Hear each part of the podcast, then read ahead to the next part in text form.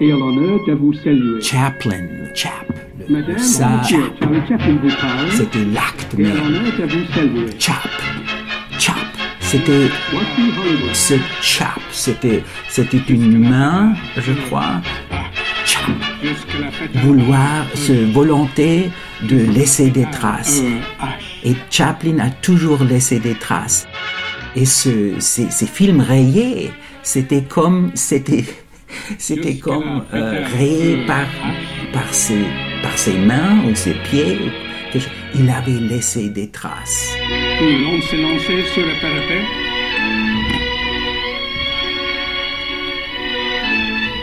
Tout le monde s'est lancé sur le parapet. Charlie Chaplin, the artist. How to make movies.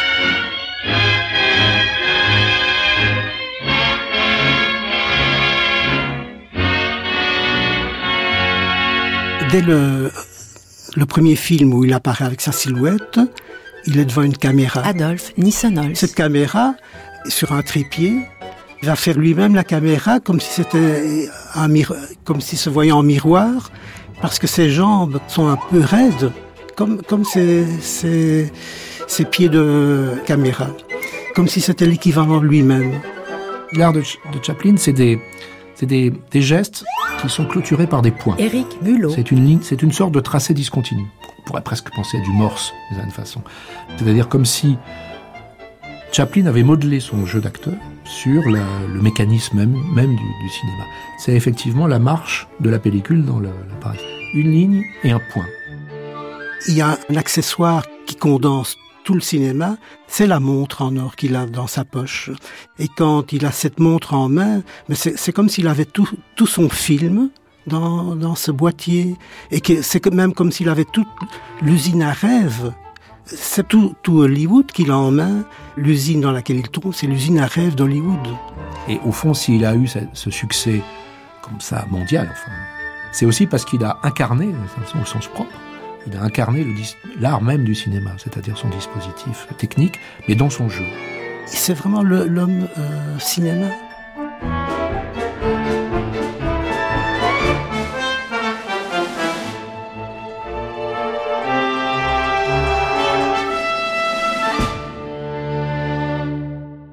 Oui, bah c'est voilà. Alors, on regarde la, la scène de la rencontre.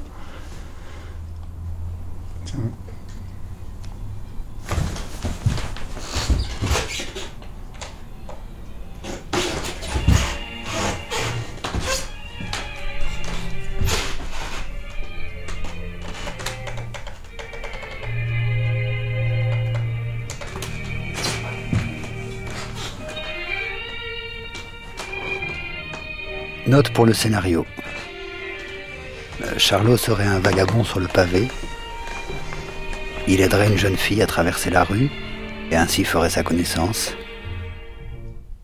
Il ferait mine d'être riche en claquant la portière d'un taxi comme si c'était sa propre voiture. Ils seraient attirés l'un par l'autre, elle parce qu'elle est aveugle, lui parce qu'il est la risée de tout le monde. Elle pourrait tomber amoureuse de celui qu'elle prend pour un prince, refusant de croire toute autre histoire le concernant. À la fin, la jeune fille recouvrirait la vue. Des enfants se moqueraient de Charlot et le jetteraient à terre. Elle s'exclamerait Monsieur, votre fleur est tombée. Et tandis qu'elle s'approcherait de lui pour lui remettre la fleur à la boutonnière, elle ressentirait quelque chose. Elle fermerait les yeux et comprendrait qui il est.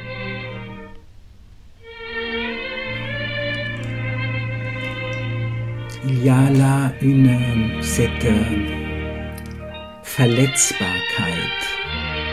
cette euh, Fragilité. fragilité, oui. Euh, il y a là, dans les, même dans les plans, euh, gros plans, euh, long shots, je veux dire, Patrick Roth. il y a toujours cette euh, fragilité, cette possibilité de, de cette... euh, Cette... euh, verletzen, what's the word to hurt? Yeah. C'est toujours cette... cette euh, fenêtre qui nous qui nous donne. un- on peut voir tout, sans tricks, no tricks. C'est vraiment lui qui le fait. C'est vraiment lui qui qui euh, qui tombe. euh, c'est vraiment lui qui tombe euh, euh, de euh, de premier étage au, sous-sol, quoi. C'est c'est une une volonté de montrer la vérité.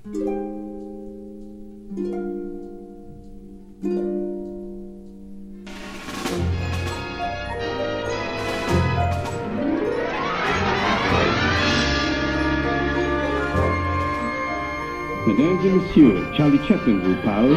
Dans toute entreprise, il y a des pionniers, prêts à s'engager sur des pistes inconnues pour découvrir la vérité des choses. Voici Hollywood, en 1915, dans cette Californie, où le soleil baignait les plantations d'orangers et de citronnés, avant qu'elle reçût la visite de trois cavaliers de l'Apocalypse, le pétrole, le cinéma et la construction aéronautique. Ces trois cavaliers qui piétinaient à l'assaut, arrachant orangers et citronniers, et le remplaçant par des usines et des studios. La Californie, un paradis de soleil, d'orangerais, de palmiers qui s'étendent sur plus de 1500 km le long de la côte pacifique. Aux États-Unis, tout le monde pressé. Et comme par magie, je l'obtins. À San Francisco, je tombe sur une petite échoppe. Pour un dollar, on vous prédit l'avenir dans les lignes de la main. J'entre un peu gêné. Une créature rondelette m'examine les paumes et dit l'air perplexe. Je vois quelque chose de nouveau. Vous avez devant vous une carrière extraordinaire. Mais je ne vois pas ce que c'est.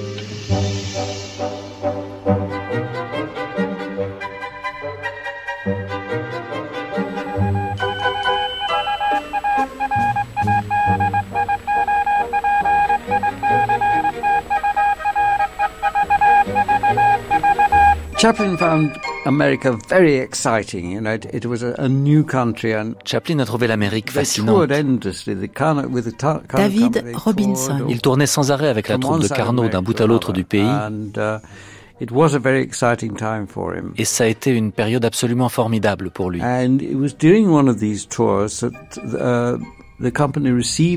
Et c'est au cours de l'une de ces tournées saying, "Is there a man named Chaffin or que la compagnie a reçu un télégramme en company?" provenance de New York qui disait Y aurait-il quelqu'un dans votre compagnie qui s'appelle Chaffin ou quelque chose comme ça excited. souhaiterions entrer en contact avec lui. Chaplin était très excité car cette offre émanait d'une société de production de cinéma. Max Sennett Keystone Comedy On lui proposait de l'engager dans la toute nouvelle Max Sennett Keystone Comedy Company. were going to pay him $125 a week. Et on proposait de le payer 125 dollars par semaine, soit trois fois plus que ce qu'il gagnait avec les tournées Carnot. He signed for a year and he wrote Il a signé pour un an. very excited letter to his brother Sidney. Il a écrit une lettre très enthousiaste à son frère Sidney. Tu ne devineras jamais ce que je vais faire. Je vais faire du cinéma. Off he goes Et Chaplin est parti en Californie rejoindre les studios Keystone. He went and looked at the studios, and looked so so peculiar with all these people rushing about and uh, Quand il est arrivé là-bas, il a trouvé tout ça très bizarre. crazy looking people. Tous ces gens qui couraient dans tous les sens comme des cinglés. On, on, on, the next thing, fast, fast, fast, and uh, he. Uh, Tout allait he très vite, il fallait enchaîner une scène après l'autre. made a mistake. Il s'est senti assez malheureux au début. Il s'est dit qu'il avait peut-être fait une erreur.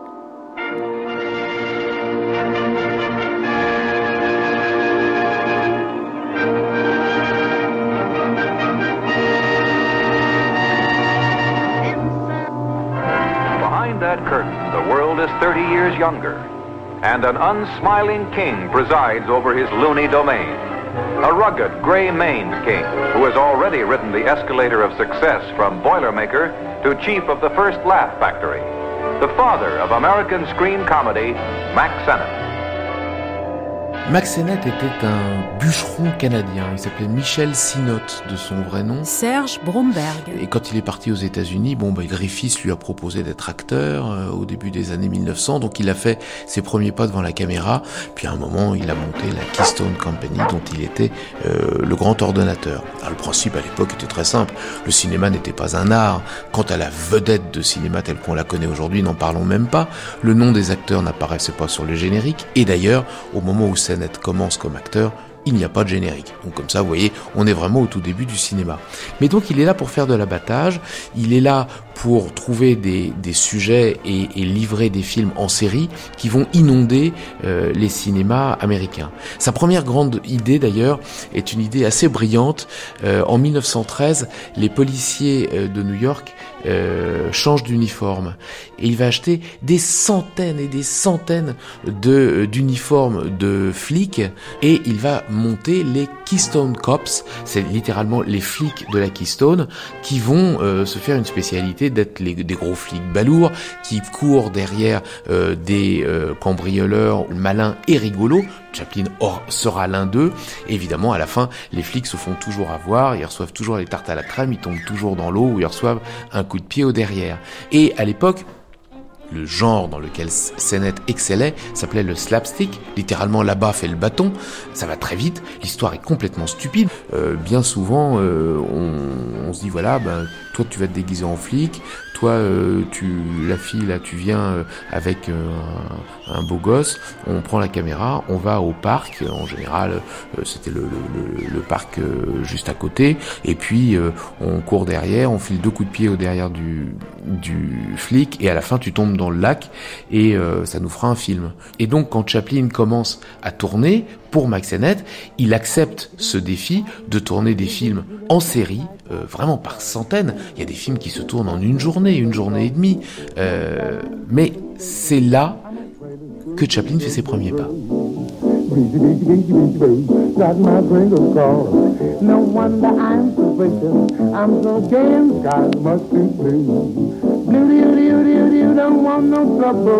With no man trouble, and that goes double. Oh, gotta be careful with love, yes, yes, yes. Got my fingers crossed. This feeling's so delicious. I'm afraid it's too good to be true. Quand euh, Chaplin commence à faire du, euh, du cinéma, donc on est en 1914, euh, 1914-15, donc José euh, Moore. Il est pratiquement contemporain de, de Griffiths. Griffiths réalise euh, Naissance d'une nation, donc 14-15. Euh, euh, Griffiths réalise Naissance d'une nation, qui est un film phare dans l'histoire du cinéma. C'est à la fois un film qui fait plus de deux heures et demie, un très long métrage. C'est un film qui qui va rapporter énormément d'argent. Et donc c'est ce film-là condense à lui tout seul la puissance du cinéma, à la fois la puissance esthétique. Griffiths invente un langage, une puissance économique, on se rend compte, les gens se rendent compte qu'on peut gagner de l'argent en investissant dans le cinéma, on est là 1914, 1915. Le cinéma est d'une certaine façon en train de, de, prendre une nouvelle une nouvelle dimension avec des gens comme Griffiths, avec des gens comme Cécile B2000. Hein. Un film comme Perfecture est aussi un film très très euh, très important. Et au sein du cinéma euh, du cinéma américain, il y a tout ce cinéma qui a été créé entre guillemets par euh, quelqu'un comme Max Sennett, qui est d'une certaine façon une sorte d'incubateur de tout le cinéma comique des années des années 10 et du, du cinéma burlesque, était notamment euh, Keaton, et c'est dans ce cinéma-là qu'il qu'il apparaît. Mais avant la Première Guerre mondiale, la première puissance cinématographique du monde, c'est le cinéma français. Et la, Première Guerre mondiale va faire basculer, puisque après la, Première Guerre mondiale, c'est le cinéma américain qui va devenir, euh, dominant. Et donc, d'une certaine façon, euh, euh Chaplin a aussi bénéficié de cette puissance de diffusion du, euh, du cinéma, il est arrivé aussi au bon moment. Is a kind of slapstick which proves that motion pictures are meant to move and that action speaks louder than words. Le réalisateur du premier film de Chaplin s'appelle Henri Lerman. Enfin, on l'appelait Henri Paté Lerman euh, parce que euh, c'était un ancien conducteur de tramway autrichien euh, qui est arrivé en Amérique sans savoir bien quoi faire et euh, il a vu qu'il cherchait des gens chez CNET. Alors il est allé chez CNET et il lui a dit mais vous savez j'étais réalisateur chez Pathé, ce qui n'a jamais évidemment été. Et bon bah CNET il, on va essayer de faire un film si ça marche bah je vous, je vous engage.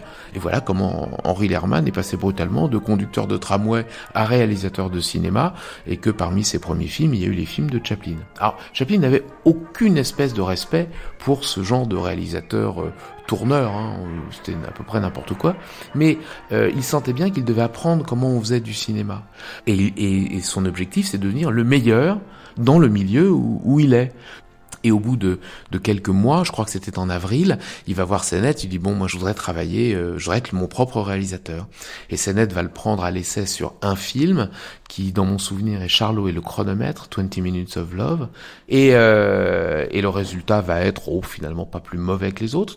En tout cas, euh, Sennett euh, va donner sa confiance à Chaplin et une petite augmentation de salaire.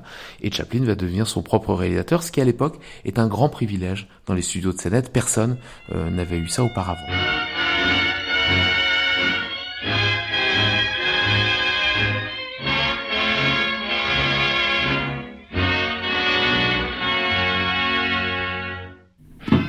Avant qu'elle reçût la visite à trois cavaliers de l'Apocalypse, le pétrole, le cinéma et la construction aéronautique. Dès l'année 1914, où il commence à faire des films avec Max Sennett à la compagnie Keystone. Francis Borda. Moins de 36 films en un an, ce qui est, ce qui est extraordinaire, même si ce sont encore des courts-métrages. Courts-métrages, c'est très relatif. Ce sont pour la plupart des films qui, ont, qui font presque une demi-heure. Euh, dès la fin de cette année 1914, il est déjà connu dans le monde entier et tout le monde à Hollywood sait que c'est Charlie Chaplin euh, qui peut faire gagner le plus d'argent euh, au cinéma hollywoodien. Chaplin va gagner énormément d'argent. Là, il, bon, il faut, il faut regarder de près un peu ces chiffres parce qu'ils sont, ils sont incroyables. Quand il est engagé par Max Sennett à la Keystone, donc au début de l'année 1914, on lui donne 150 dollars par semaine. Ça fait 7800 dollars par an, n'est-ce pas? Un an plus tard, quand il est embauché par la compagnie Essanet, on a multiplié par 10 le chiffre. Il gagne 65 000 dollars par an.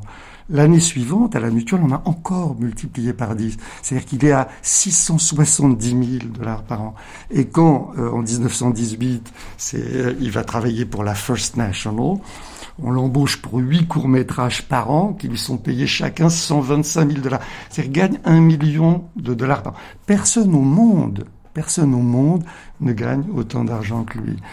Or, si vous voulez, euh, cet argent-là, euh, il va tout de suite euh, l'utiliser euh, pour faire et refaire des films et pour les faire dans toute la mesure du possible, en parfaite indépendance. Et évidemment, ça coûte très très très très cher. Pour le Kid qui, bat, qui a battu absolument tous les records, Chaplin a tourné 53 fois le temps du film. C'est... Mais encore 39 pour euh, Les Lumières de la Ville. 41 encore pour le dictateur en, en 1940. Le dictateur, j'y ai bien regardé, 150 000 mètres de pellicule je, je pense que personne n'a tourné dans toute l'histoire du cinéma autant de pellicules pour un film donné. Pour le tournage des Lumières de la ville, 179 jours de travail effectif hein, sur deux ans de tournage. Deux ans de tournage, qu'est-ce que ça veut dire? Deux ans. 504 jours de jours chômés, payés pour la totalité de la troupe. Vous voyez? Donc il faut un perfectionnisme euh, euh, quasi pathologique. Uh, the money things is the only way you can have great fun in making movies. Jean-Luc Godard, 1980. Les investisseurs pensent que sans beaucoup d'argent, on ne peut pas s'amuser en faisant des films. Il s'agit ici de dépenser l'argent autrement que comme votre papa vous l'a appris. Et c'est très difficile. On est vraiment indépendant que le jour où on a le pouvoir de dépenser de l'argent pour un film à son propre rythme. the way the movie needs it. Uh-huh. Selon les besoins du film. I mean, the best example is Le meilleur exemple est Chaplin. Took him, uh, between seven and eight years to deliver Ça lui a pris entre 7 et 8 ans pour faire chacun de ses films. they were so strong C'est pour cela qu'ils sont aussi forts et aussi encensés dans le monde entier. Cette indépendance, il va la gagner progressivement. Elle n'est pas encore tout à fait acquise euh, en 1918, même s'il est déjà producteur de ses films. Il va définitivement la conquérir en 1919, euh, quand il forme, bon, c'est une histoire bien connue, avec euh, avec David Ward Griffith et ses amis euh, Mary Pickford et Douglas Fairbanks, quand il fonde la compagnie de distribution United Artists.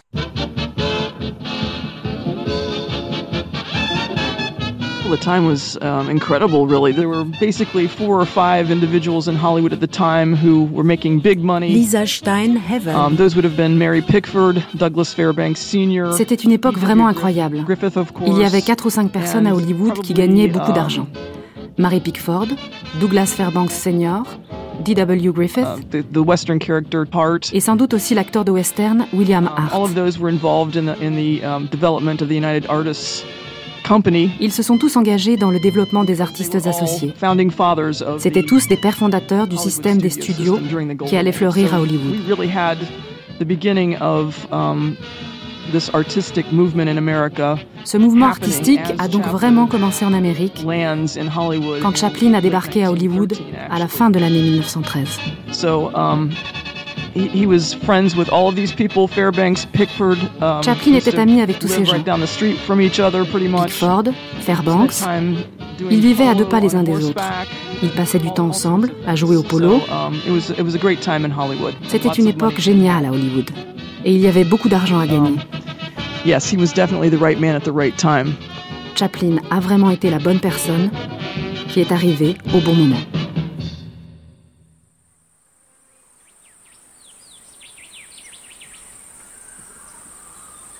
La maison de Douglas était un bungalow à un étage, assez laid, bâti au milieu des collines broussailleuses de Beverly. L'odeur âcre de la sauge desséchait la gorge et piquait les narines. Beverly Hills, en ce temps-là, avait l'air d'un lotissement abandonné. Les trottoirs apparaissaient pour s'évanouir en plein champ. La plupart des lampadaires n'avaient plus de globes. Ils avaient été canardés par de joyeux fêtards. Douglas était la première vedette de cinéma à être venue s'installer à Beverly. Il m'invitait souvent à passer le week-end avec lui. Le soir, dans ma chambre, j'entendais le hurlement des coyotes qui venaient en meute s'attaquer aux poubelles. Douglas était un incurable romantique. Parfois, j'étais tiré de mon sommeil à 3 heures du matin par un orchestre hawaïen qui jouait sous les fenêtres de Mary.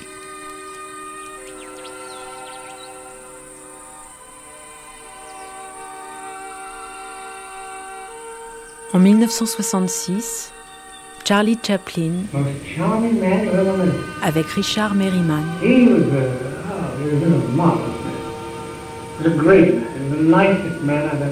Douglas Fairbanks était l'homme le plus charmant qui soit, un type formidable.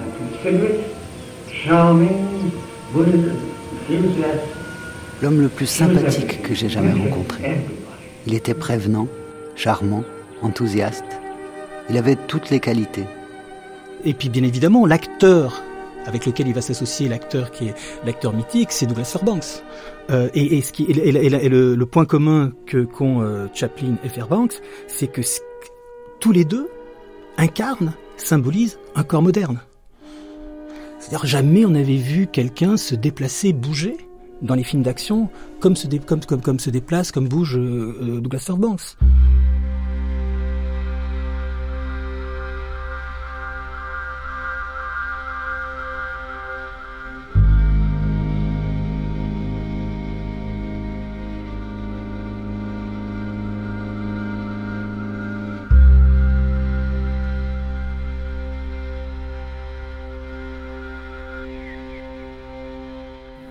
Donc Charlie Chaplin faisait ses castings en fonction des corps, en fonction euh, de, ce que les corps exprimaient de caractéristiques corporelles et gestuelles. Il faisait son cadrage en fonction du jeu de l'acteur. Charlie Chaplin faisait pas beaucoup de gros plans. pas beaucoup de plans américains ou de plans moyens. Chaplin faisait beaucoup de plans d'ensemble. Il aimait montrer l'action et il aimait montrer l'acteur de plein pied. Il a d'ailleurs déjà dit, pour moi, les jambes sont aussi importantes que les yeux parce que l'ensemble du corps parle. Selon qu'on court, qu'on marche, qu'on fait un pied de nez, pour lui, tout avait de l'importance.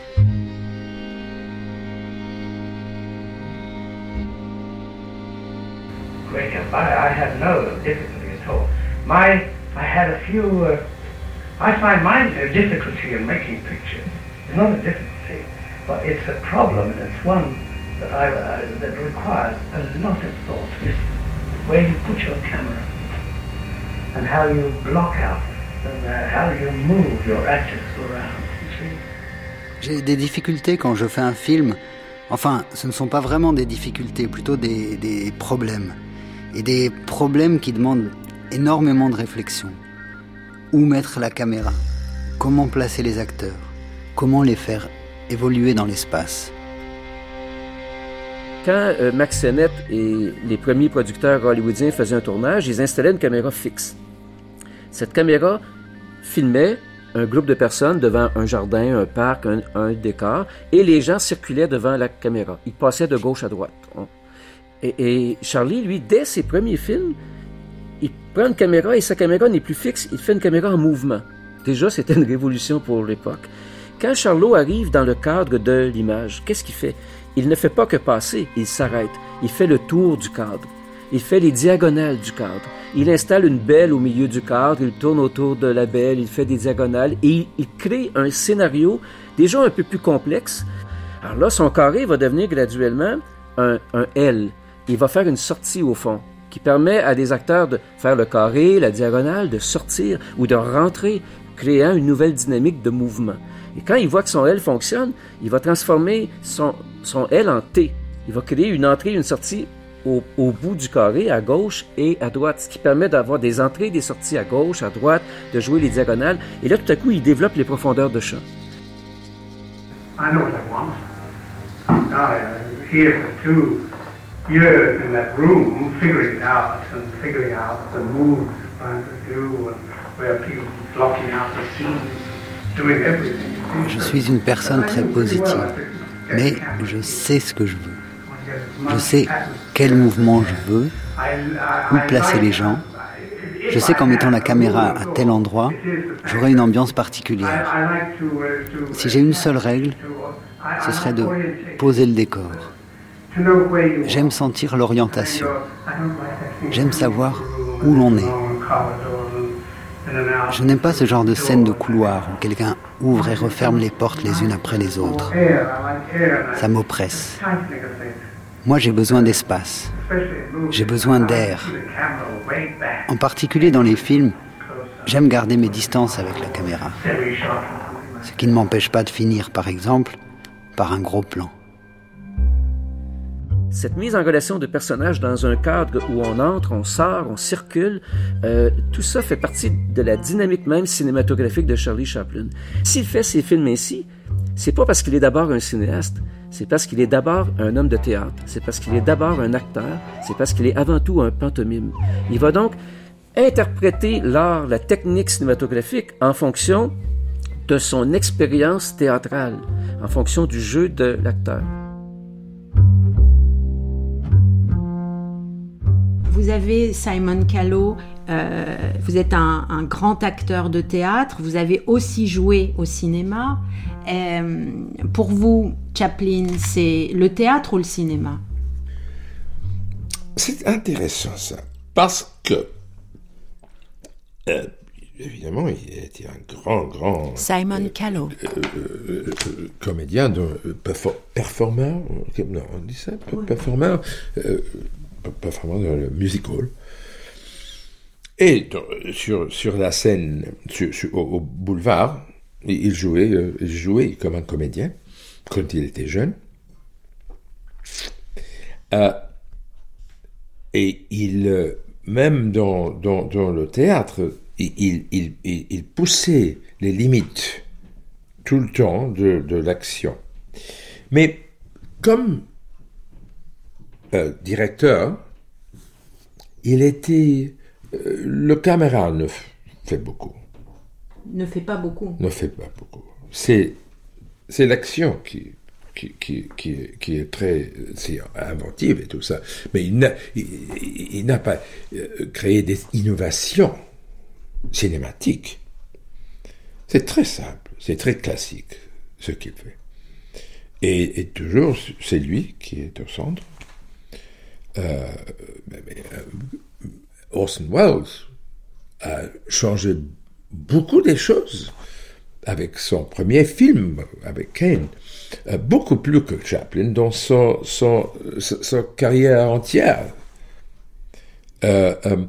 Mais l'animation, within the frame, à l'intérieur du cadre. Du cadre, à l'intérieur du cadre. C'est, extraordinaire, formidable et, aussi scéniquement extraordinaire, mais c'était comme le théâtre, c'était comme une grande pièce de théâtre. L'usine euh, de Modern Times, c'est un, euh, un, décor de, théâtral en essence. Euh, c'était pas ça qui, était sa contribution. C'est l'animation, l'énergie, le, le the world, le monde qu'il fait apparaître. C'est ça, ça, ça c'est extraordinaire. Mm. D'ailleurs, c'est quelque chose euh, compris aussi par euh, euh, les, les metteurs en scène qui faisaient des films musicaux. Minelli, par exemple, ou, you know, comme acteur, Astaire, you know, euh, c'est tu veux voir le danseur dans un gros plan. Gros plan Ça se dit? Plan large. Plan large. Tu veux voir l'acteur, le danseur Aster dans un plan large. Tu, tu veux voir les pieds comme ils touchent le, sol même. Le, sol même. Euh, et si tu peux, il faut, euh, il faut rendre tout ce numéro de danse dans un seul plan, avec traveling, ok, mais dans un seul plan, pas coupé. Et avec ça, tu as quelque chose qui, euh, qui survit parce que c'est unique. Pas de, pas de trucage, pas no tricks. Et c'est comme ça, mais par son naturel, par son, par son essence, que travaillait Chaplin, je crois. The afternoon.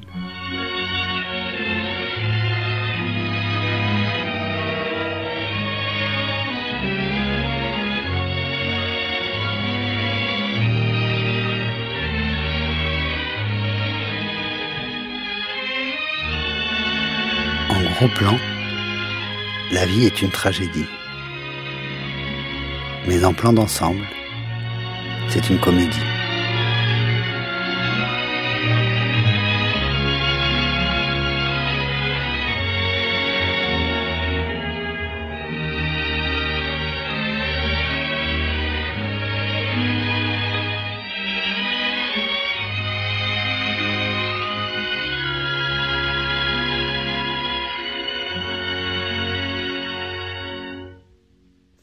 Um,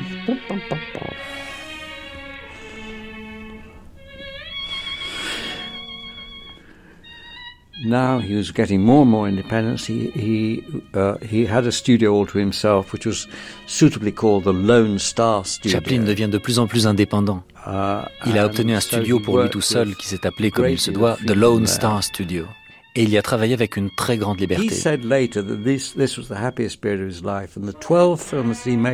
Il a dit plus tard que cette période avait été la plus heureuse de sa vie et que les douze films qu'il avait réalisés pour la Mutual étaient ce qu'il avait fait de mieux. Je pense que tout était réuni à cette époque. Il pouvait faire ses propres films dans son propre studio, il avait l'indépendance qu'il souhaitait, il avait tout le temps qu'il souhaitait pour faire les films comme il le souhaitait, et il était amoureux. Il avait Edna Purviance, ils étaient très amoureux à l'époque.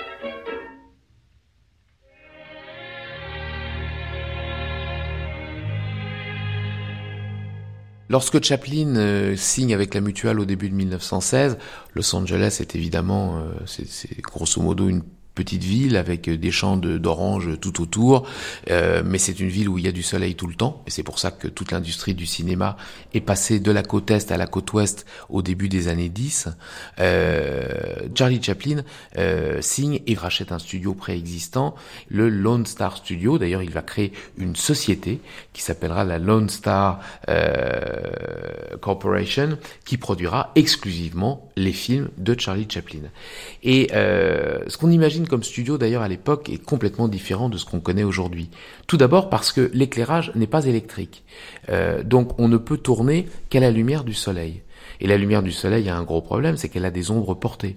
Donc la première chose qu'on voit dans le studio de la Lone Star, c'est sur le toit des, euh, des grands draps blancs qui font office de diffuseurs de lumière. Ça pose d'ailleurs un, autre problème, c'est que la plupart des studios sont installés dans des endroits euh, dont personne ne veut, c'est-à-dire souvent près de marécages, et donc il y a plein de mouches. Et euh, lorsqu'on regarde et qu'on restaure les films à partir des négatifs originaux, ces films des tout premiers temps, les films sont infestés de mouches. Nous avons aujourd'hui le grand plaisir d'avoir à notre micro M. Sidney Chaplin, frère du génial Charlie Chaplin, Monsieur Sidney Chaplin, pourriez-vous nous raconter quelques anecdotes à son sujet, je vous prie? Sidney Chaplin. Ah, il y a beaucoup d'anecdotes. 1950. En voici une. Un joueur, pendant qu'il travaillait à un scénario, une mouche euh, ne cessait de l'agacer. Il tenta plusieurs fois de la tuer, mais chaque fois, elle parvenait à lui échapper. À la longue, Charlie commence à s'énerver. Il saisit une raquette qui mouche et se mit à la poursuivre à travers son bureau. Il s'approche alors tout doucement. Il était sur le point de lui donner le coup de grâce quand soudain, regardant la mouche très près, il dit Non, ce n'est pas la même mouche.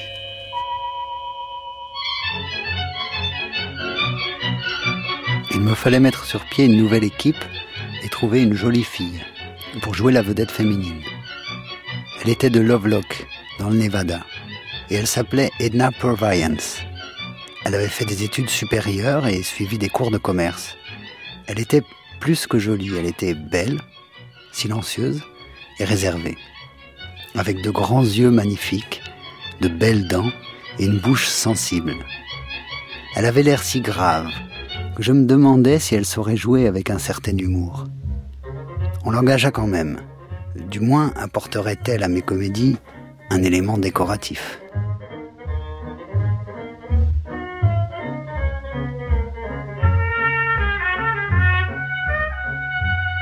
Alors, on est en 1915, ça fait un an qu'il fait du cinéma, il a été engagé par une deuxième maison de production. Nadia Mefla. Il en a, en 1915, il en a 26 ans, il rencontre, euh, je crois que c'est à Chicago, il rencontre une jeune secrétaire, elle lui tape dans l'œil, elle lui propose de venir euh, le rejoindre euh, pour jouer ensemble.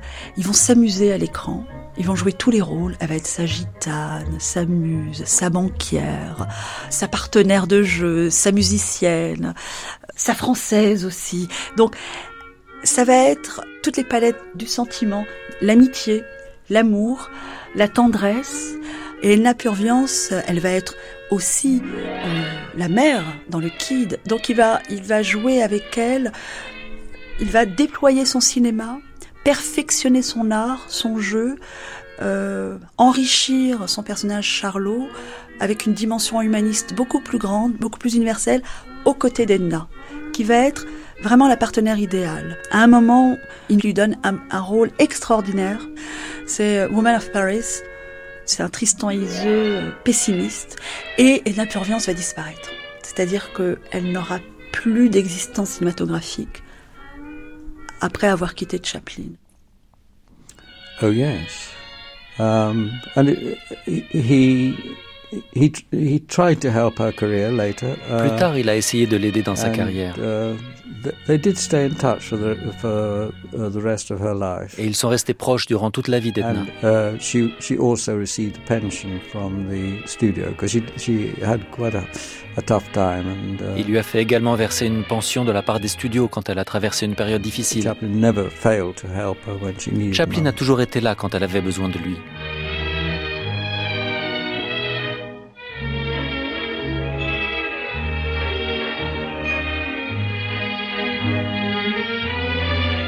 Chaplin ayant beaucoup de succès, évidemment, il y a de nombreuses personnalités qui, qui, voulaient visiter les studios de Chaplin. Et Chaplin adorait non seulement les recevoir, il adorait cette revanche euh, sur la vie.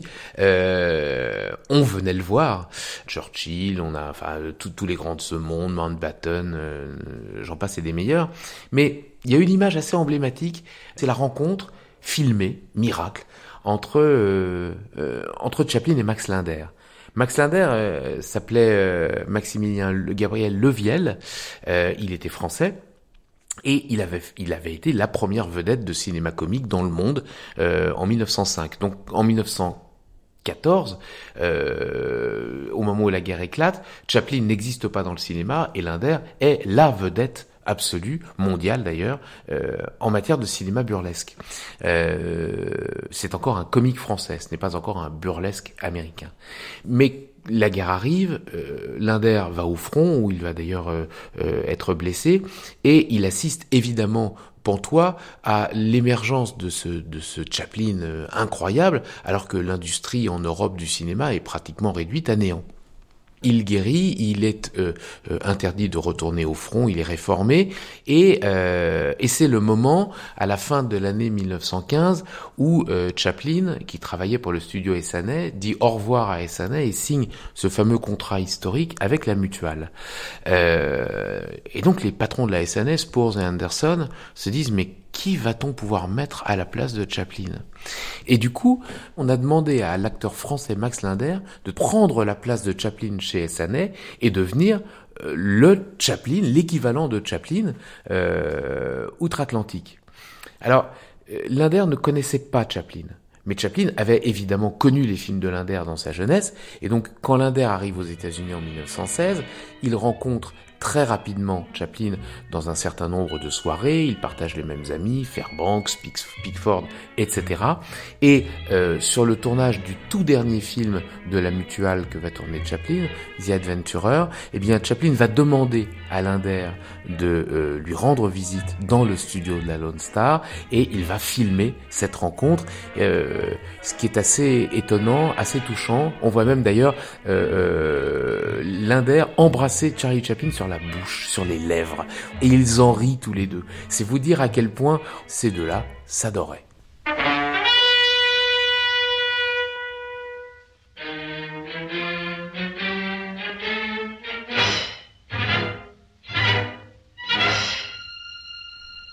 The culmination of his search for independence came in 1918 when his contract with uh, Mutual ended. Un heureux concours de circonstances s'est produit lorsqu'en 1918, le contrat qui liait Chaplin avec la Mutuelle a pris fin et qu'il a signé avec le distributeur First National. C'est ce qui a conduit Chaplin vers une indépendance totale, parce qu'il a pu faire construire ses propres studios. Avec l'aide de son frère Sidney, il a donc acheté un terrain au beau milieu des orangers avec un vieux manoir, où Sidney a d'ailleurs vécu. Et il a fait construire là des studios de tournage. And uh, so uh, they felt that the uh, residents wouldn't like to have anything as rough as a film studio there, because film studios were. C'était situé dans un coin d'Hollywood plutôt agréable, et les habitants étaient ravis car ils redoutaient la présence généralement inesthétique de ces nouveaux studios. Mais Chaplin avait pris soin de les dissimuler en leur donnant l'allure d'un véritable cottage. Les gens pensaient vraiment qu'il s'agissait d'une sorte de petit village anglais, et ils trouvaient ça charmant.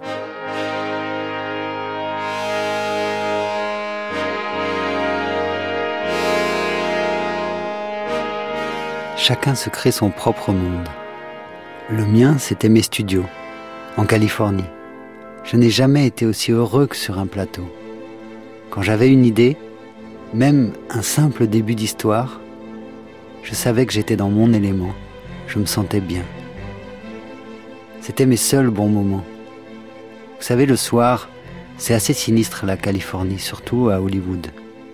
C'était d'autant plus merveilleux de se créer un monde comique. On s'amusait tellement. On s'installait, on répétait. On tournait, on répétait à nouveau. On trouvait une autre idée qui en entraînait une autre, et ainsi de suite. C'est un studio où l'équipe euh, se retrouve. Albert Austin, euh, Eric Campbell, Henry Bergman, Edna Purviance, Rolly Totro à côté de la caméra. Et tous ces gens-là vont euh, arrivent le matin avec le décor qui a été construit par, par les équipes.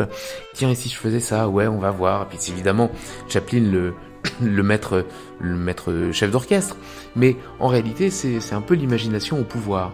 On a une grande chance d'ailleurs, c'est que euh, ont, été retrouvés euh, il y a une vingtaine d'années, un petit peu plus que ça, euh, des, des rushs de ces films de 1916 et 1917 où l'on voit bien qu'à l'intérieur du même décor, les acteurs de la troupe prennent des rôles différents, essayent des gags qui marchent, d'autres qui marchent pas, jusqu'à ce que, in fine, on ait le film que l'on connaît, avec donc qui est figé, avec tel acteur dans tel rôle. Mais euh, c'était vraiment comme une troupe, comme la comédie française.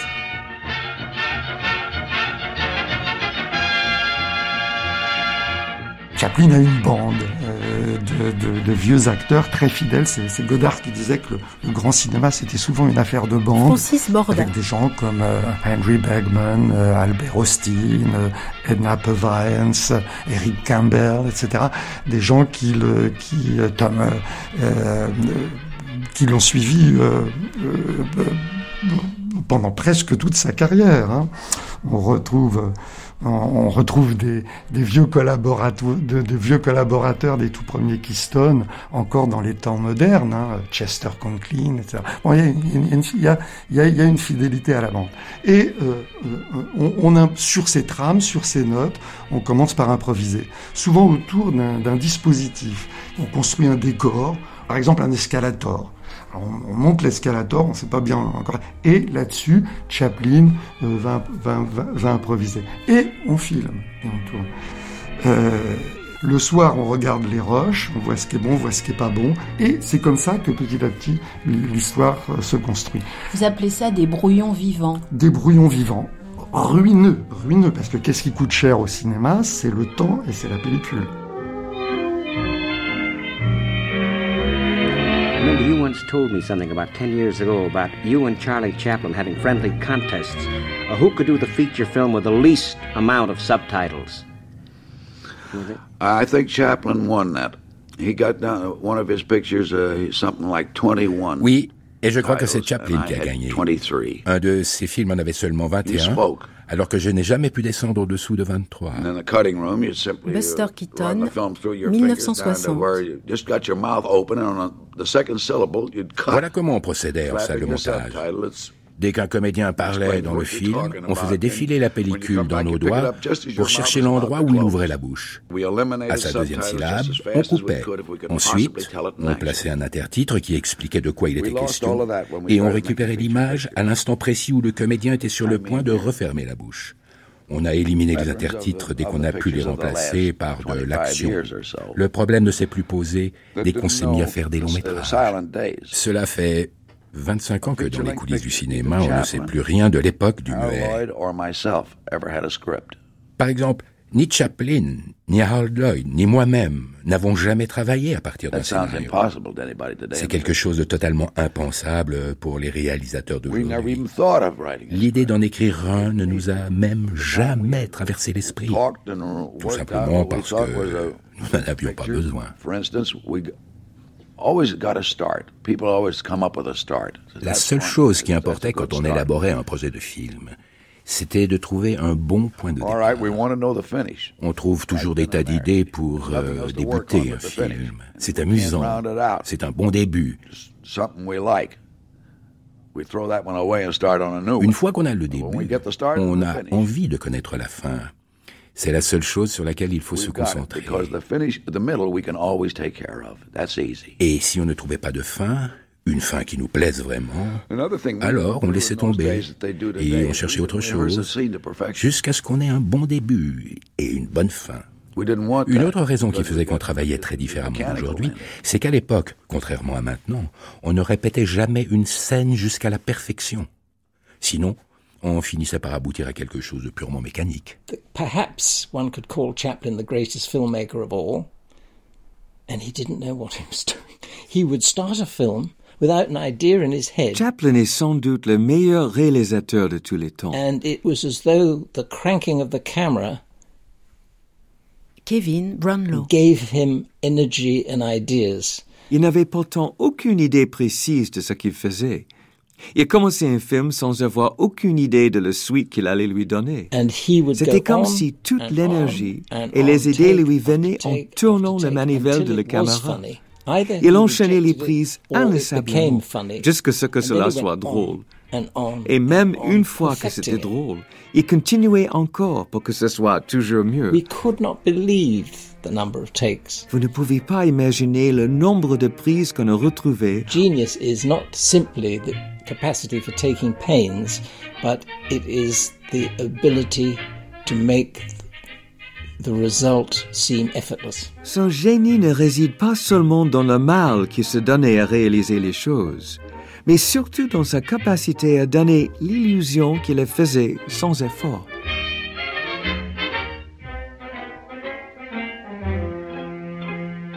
Les idées sont des objets fugitifs, insaisissables. Les traquer est un exercice mental épuisant. Ne parlons donc pas d'inspiration, parlons plutôt de transpiration.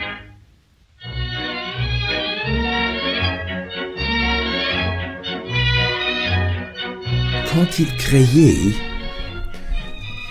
euh, c'était, c'était monstrueusement difficile pour lui. Ah. Il n'y a pas de méthode particulière. C'est quelque chose qui vient d'un seul coup, comme une étincelle. C'est un peu fou.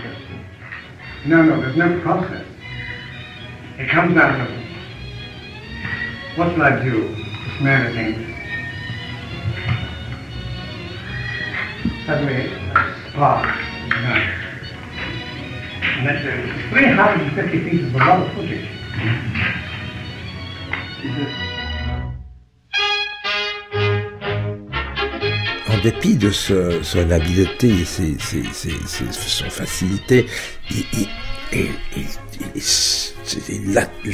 tout, le temps avec des mots. Mais, de ça, de tout ça, de cette latte, il créait de la comédie, joyeux et un peu sentimental aussi, mais, mais c'était pas très sombre ce qu'il créait il, euh, a, trouvé la lumière, il a attrapé. Mais, ça, c'est extraordinaire. De, de, de, tout ça, euh, difficulté, émerger ça, c'est euh, qui semble si euh, naturel, si organique, si euh, joyeux. Si on, on voulait, quand, quand, on voit un film de Chaplin, on dirait, on dirait, ah, mais, mais ils s'amusaient beaucoup quand ils font, font, ça. Mais non, pas du tout. C'était comme, comme la guerre totale quand Chaplin faisait un film. The fact of the, the really. And I say that not with any false modesty. I have no modesty. I, I, I, the one thing I don't compromise about is the truth of my work. And somebody see that I have no, no, no pride. I do anything to, to get a, a good result. And I have. I've got it here. And uh,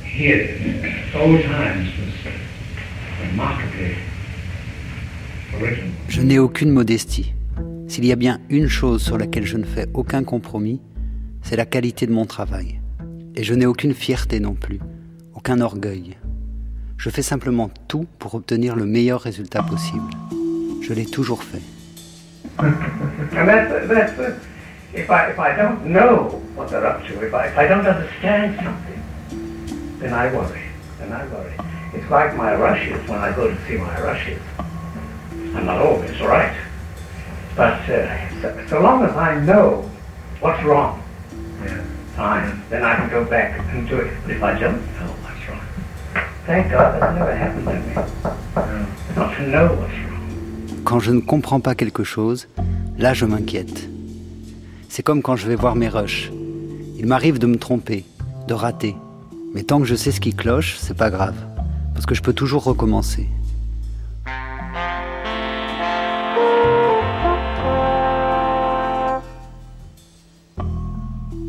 This program consists almost entirely of film never before seen in public.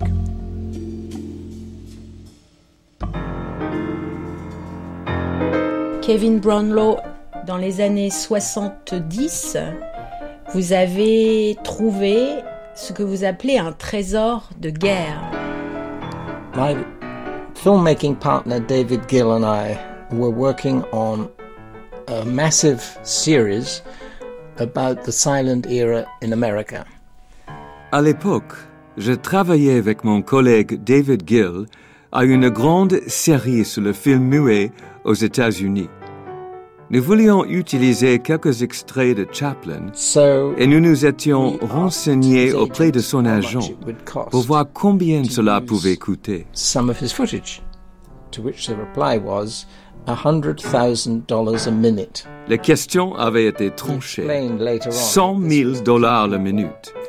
Il nous avait avoué plus tard que c'était un moyen pour dissuader les gens de venir l'ennuyer. So we were desperate. We wrote to Sir Charles, as he was then, and we didn't get the answer. And we were getting desperate. And his biographer, David Robinson, C'est David Robinson, le biographe de Chaplin, qui nous a conseillé de contacter Rachel Ford, sa directrice commerciale. On l'a jointe par téléphone et elle nous a dit Je suis justement en train de fouiller dans le coffre-fort de Chaplin à Vevey pour vous trouver des séquences. Passez donc. Miss Ford était une femme très intimidante qui avait servi pendant la Seconde Guerre mondiale dans les forces françaises libres, avec 2000 infirmières sous ses ordres.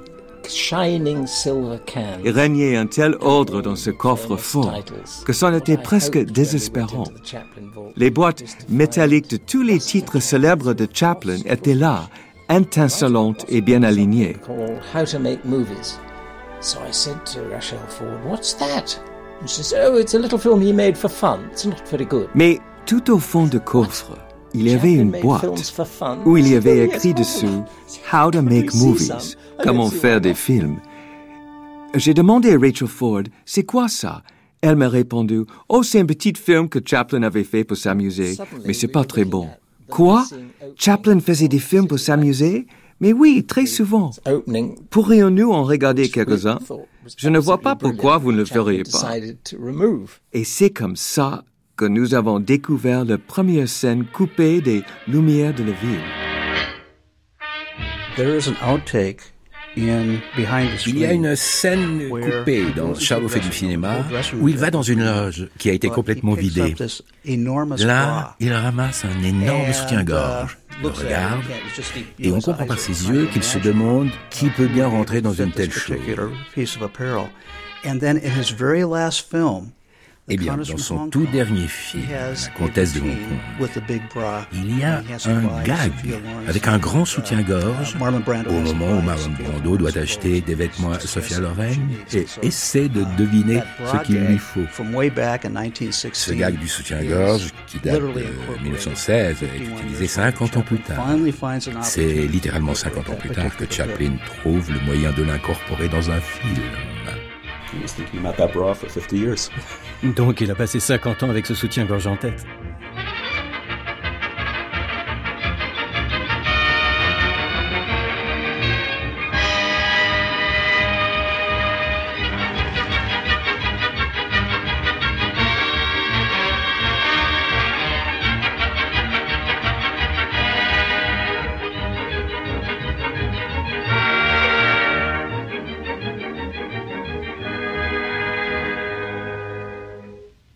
Later.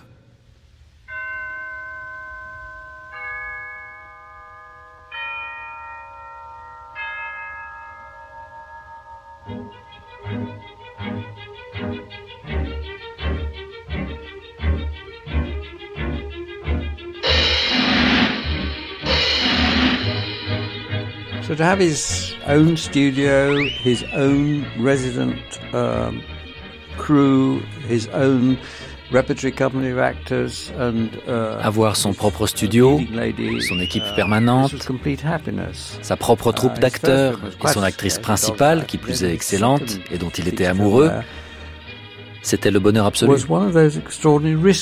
Et son premier film, Une vie de chien, fut un assez grand succès. Avec son second film, Shoulder Arms, Charles au soldat, Chaplin prit de très grands risques. Toute son équipe et ses amis pensaient qu'il était fou de faire ce qu'il faisait. La guerre était encore là et Chaplin se permettait de tourner une comédie sur la vie dans les tranchées durant cette guerre effroyable. C'est l'un des tout premiers films, je crois, où il fait se côtoyer comédie et horreur. Il disait toujours que la meilleure des comédies est celle que frôle la tragédie.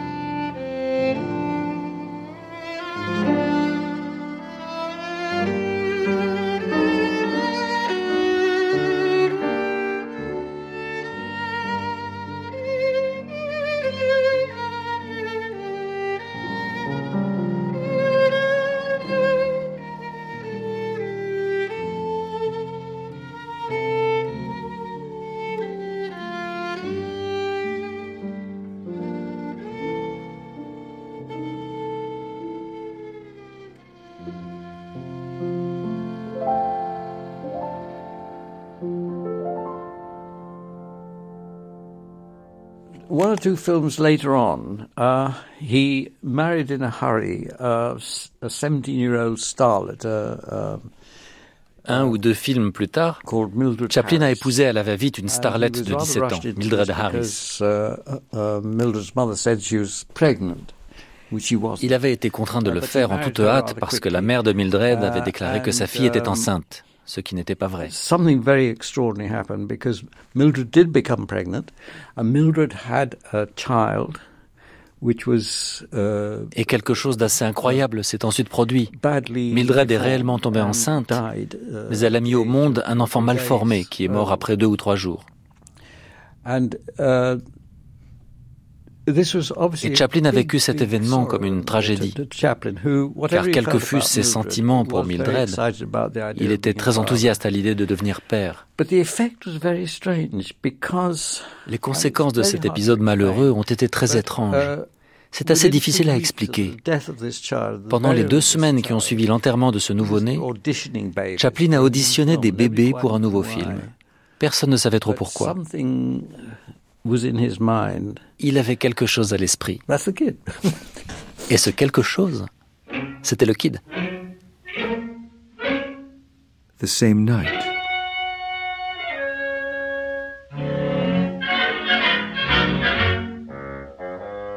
Pour des histoires de procès, il doit fuir euh, et aller. Il va à Salt Lake City, dans l'État, pour fuir euh, la justice et, il s'isole dans une chambre d'hôtel avec tous les tous les rushs. Eric Bulot. Du gosse, enfin du kid.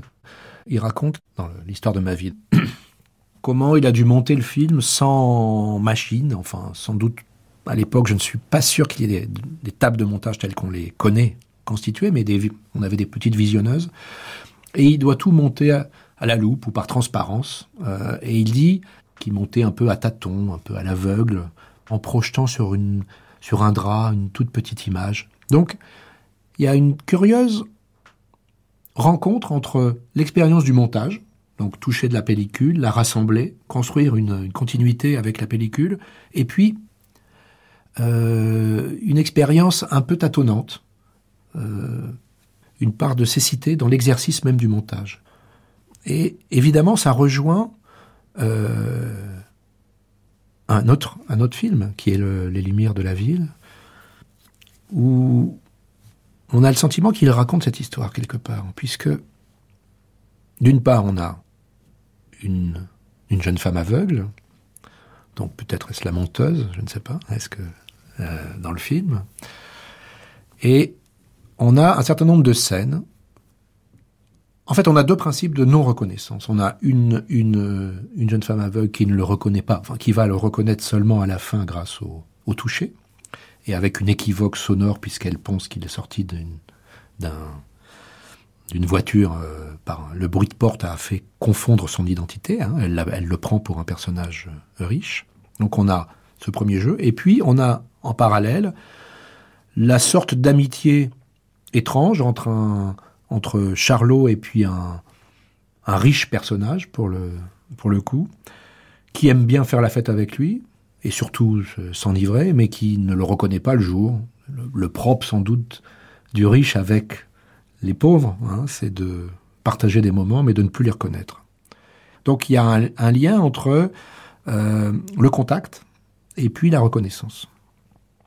Alors quand on regarde le film, c'est assez étonnant qu'il y a ces moments de trouble.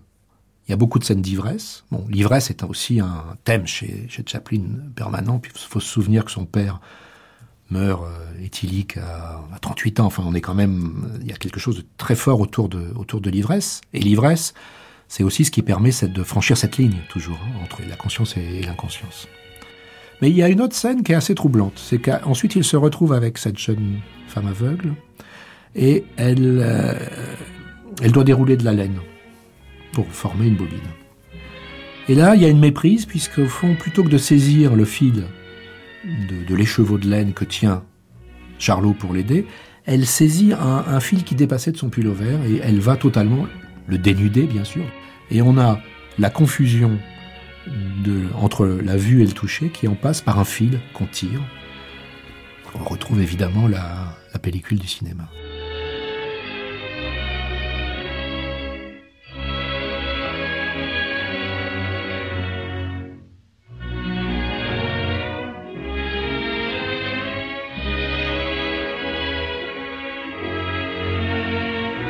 Plan 66. Plan d'ensemble de l'étal de fleurs. Limousine au bord du trottoir près de l'étal de fleurs. Charlot devant l'étal de fleurs. Fleuriste debout, une rose à la main. Elle lui tend et dit Je vous en prie, prenez-la. Il repousse sa main et dit C'est pour vous. Elle dit Prenez l'argent. Un homme s'engouffre dans une voiture et claque la portière, tandis que Charlot dit Au revoir. La voiture s'éloigne. La jeune fille s'assoit, fait au revoir de la main, persuadée qu'il est parti. Charlot la regarde et s'éloigne sur la pointe des pieds. Dans les lumières de la ville, euh, Chaplin, Sam un peu à contre-courant d'ailleurs de l'évolution du cinéma, continuera à tourner son, son film dans l'ordre de son scénario et prendra trois mois pour euh, une petite scène d'une minute trente qui ouvre le film euh, les lumières de, la ville, mais où euh, tout le, ressort narratif de, son scénario doit être compris en quelques, quelques images. C'est-à-dire comment est-ce que le l'aveugle prend Charlot pour le milliardaire. Charlot essaye de traverser la rue il y a un embouteillage, les voitures sont à touche-touche, il peut passer devant un motard, mais ce motard est un policier. La peur naturelle de Charlot pour le policier le fait sursauter. Nous, spectateurs, on est habitués au personnage et on connaît cette, ce rapport euh, euh, primitif qui lie Charlot et le, et le policier. Il fait marche arrière, il n'arrive pas à traverser la rue et pour traverser, il va passer à travers une limousine, ouvrant la portière, rentrant et ressortant de, de l'autre côté, comme si c'était un chemin euh, naturel. Et de ce petit gag, finalement, l'aveugle sur le trottoir l'entendra claquer la porte de la, de la limousine et euh, comme Charlot a un grand cœur, la seule pièce qu'il a au fond de sa poche trouée, il la donnera à l'aveugle qui, qui mendie et euh, bien évidemment la portière refermée plus la porte donnée, elle prendra Charlot pour le, pour le milliardaire.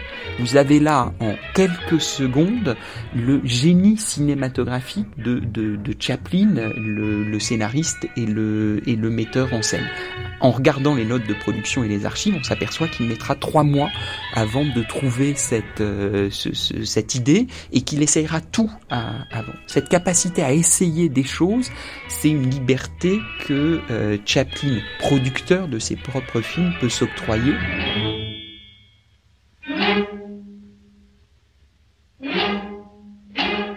Comme, comme euh, euh, metteur en scène, oh, il dégueulasse, horrible à, à, à, travailler avec Chaplin parce que il ne savait pas ce qu'il voulait, mais il savait que ce qu'il ne voulait pas, et, et mais et, c'était avec euh, avant Stroheim et les autres comme, comme lui, euh, il, il euh, euh, insistait de de de, euh, de travailler des longues longues longues heures et des des des, des des semaines, des, des mois, jusqu'il a ce qu'il cherchait.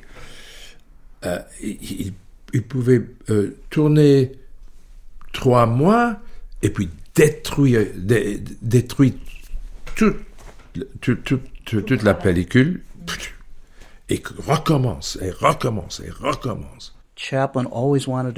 Chaplin voulait toujours être le meilleur. C'est d'ailleurs probablement une des raisons pour lesquelles il n'avait pas beaucoup d'amis dans le cinéma. Ils étaient tous rivaux, dans une certaine mesure.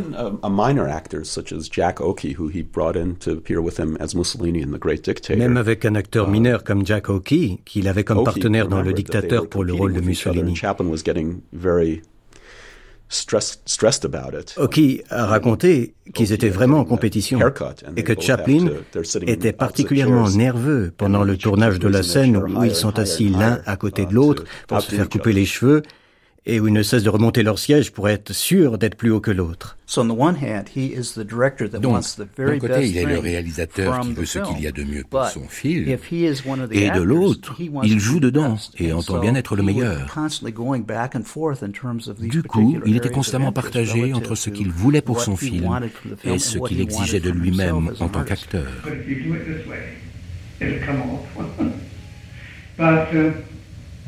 Il faut que je voie le personnage par moi-même, que je le ressente.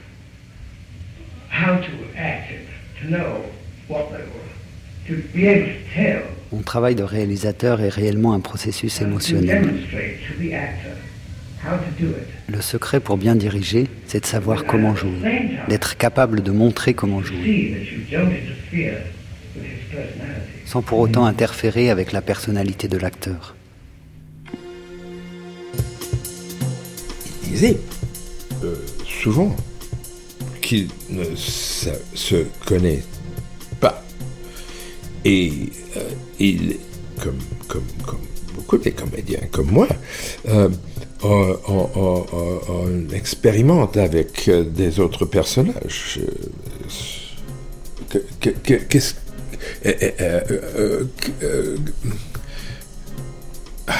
In English, how does it feel to be her? How does it feel to be him? How does it feel to be Hitler? How does it feel to be whoever? On explore, uh, on, c'est les possibilités. Euh, euh, et, et avec, créé un univers sur l'écran. Et c'était son univers. Et univers, oui, son univers. il était tout le monde dans cet univers.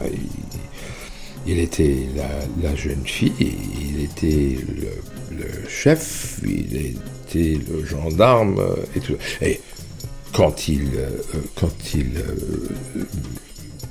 euh, travaillait avec les, comédiens, il montrait ce qu'il il, voulait. Fait comme ça.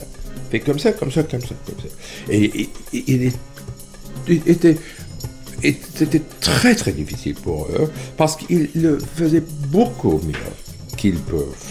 Euh, il, il, était virtuose total.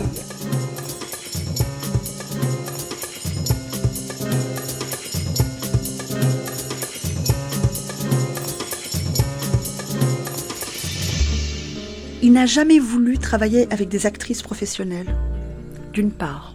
Il l'a fait une seule fois. Je parle des femmes. Et deux, trois fois, mais en tout cas, euh, si c'est des femmes qui sont actrices, elles sont jeunes. Et si elles sont jeunes, il les façonne. Il les modélise. Euh, il prend des femmes inconnues parce qu'elles ont une allure, elles ont une manière d'être, et il va les façonner, leur donner des leçons, les engager voire même euh, euh, façonner leur identité, façonner leur physique, façonner leur jeu. Et ça, c'est... Bon, quel cinéaste ne fait pas ça avec les femmes? Euh, Que ce soit avec Edna Purviance, qui était une secrétaire, elle n'avait jamais fait de cinéma. Il avait remarqué son humour et sa beauté. De même, euh, il a, quand il fait les lumières de la ville, euh, il trouve encore une inconnue qui appartient à la bourgeoisie, Virginia Cheryl, pour jouer le rôle de l'aveugle, la vendeuse. Euh, et il s'acharne à vouloir la façonner. quand il est avec Paulette Godard, c'est une actrice professionnelle hein, qui vient aussi d'un milieu dur, enfin une enfance marquée. Il lui dit non, tu es blonde, moi je vais te faire devenir brune tu joues les stars, tu es impeccable, je vais te façonner autrement, je vais te donner des cours de diction, des cours de danse, des cours de chant. C'est vraiment euh, l'idée d'un sculpteur. Il sculptait les personnages.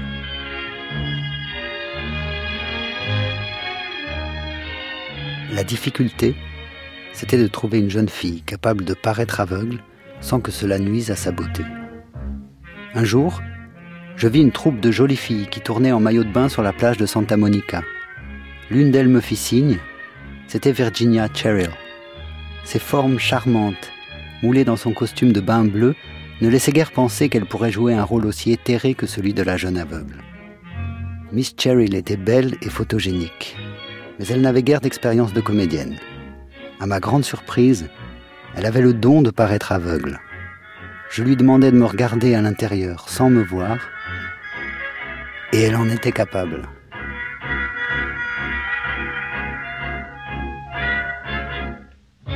Si Wagner avait été euh, un siècle plus tard, il aurait été cinéaste. Et Wagner, c'est l'inventeur du spectacle total, l'œuvre d'art total. N.T. Bin. Musique, euh, chant, danse, visuel, décor, personnages, histoire, voilà.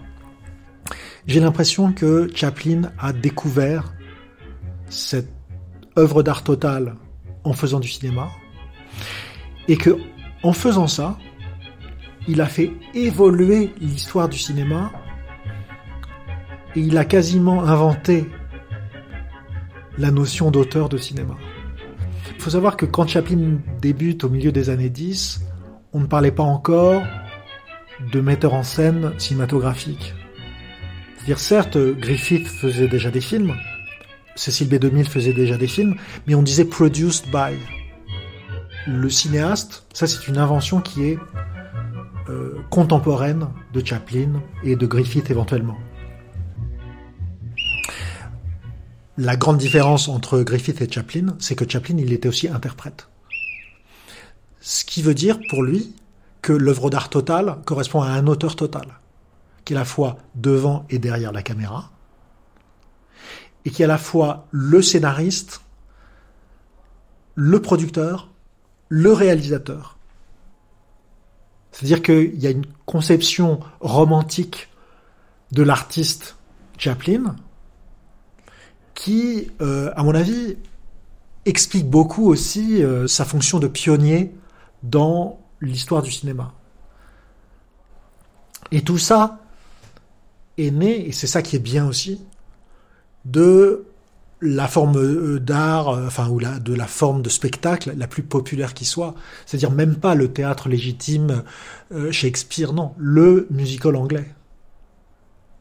C'est donc quelque chose qui, était reconnu comme un divertissement, beaucoup plus que comme une œuvre d'art, comme d'ailleurs le cinéma lui-même.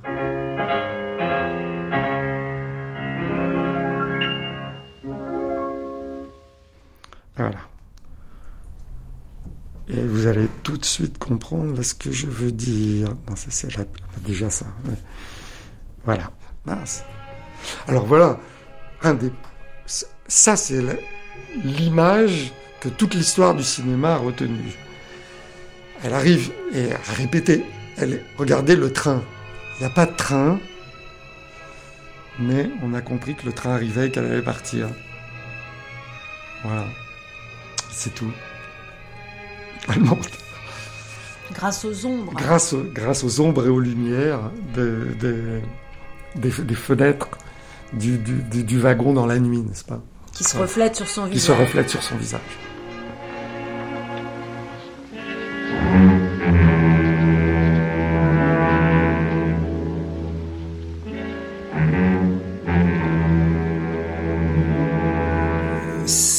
C'est le négatif du suicide d'Anna Karenine euh, qui se jette sous le euh, jette sous le train dans, dans, dans. Mais il y a cette ombre, on voit ce corps, et puis c'est comme si d'un seul coup, le destin était passé et puis euh, et voilà, c'est fini pour elle. Quoi. Les deux jeunes amants doivent partir et au moment, euh, il y a une sorte de, une sorte de malentendu, la jeune fille se retrouve seule sur le quai. Et d'une certaine façon, on, voit le train, le train passer, et il y a une sorte de d'ellipse. On ne voit pas le train, on ne voit que l'ombre du train qui, d'une certaine façon, passe sur le corps de la, de la jeune fille et qui, d'une certaine façon, traduit ce basculement dans le dans le destin qui, qui va et c'est ce destin là euh, que va que va filmer et là vous voyez au, lieu de filmer le train etc Chaplin se contente simplement de l'ombre c'est une sorte cet art de cet art de l'ellipse qui sera euh, euh, autant célébré par par Lubitsch et que d'une certaine façon Chaplin met en place et porte à son sommet dès 1923 dans, dans un film comme l'opinion publique.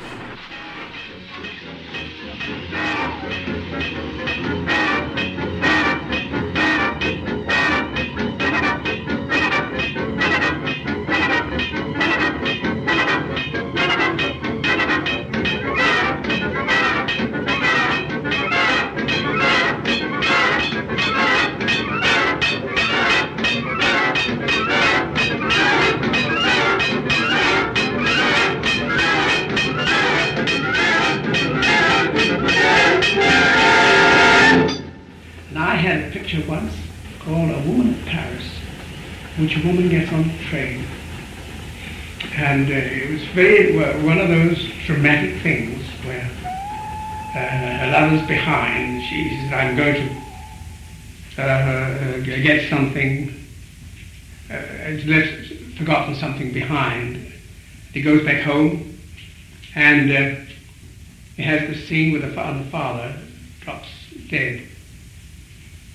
And she's waiting at the station. And uh, and his father's there, so forth, and men coming to.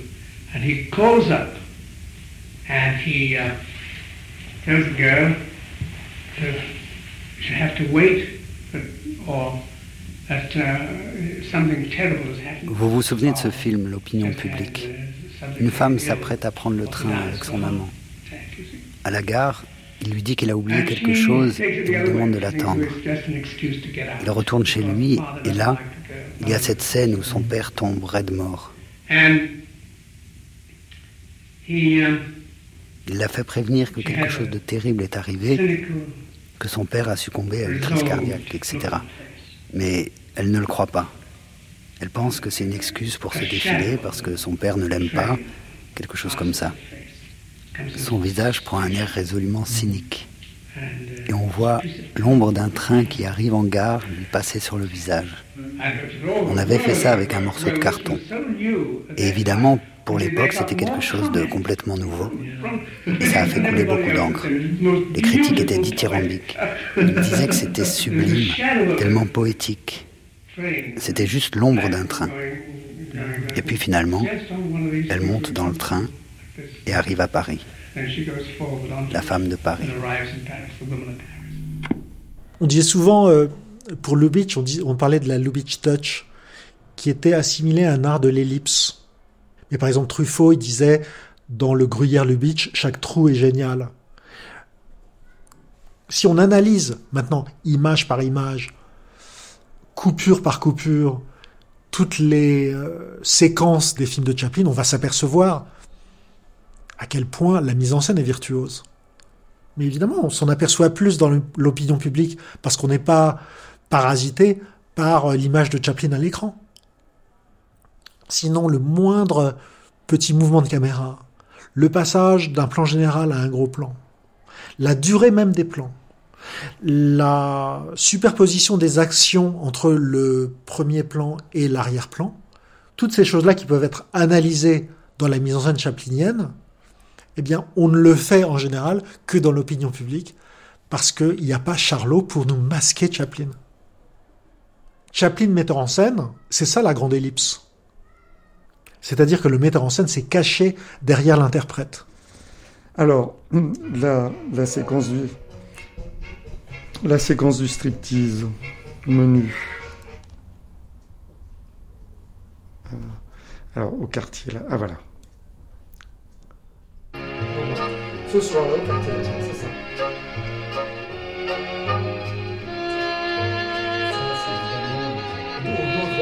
Il y a cette très belle séquence une jeune femme, un modèle, est, est, enrubanné d'un long, tissu blanc.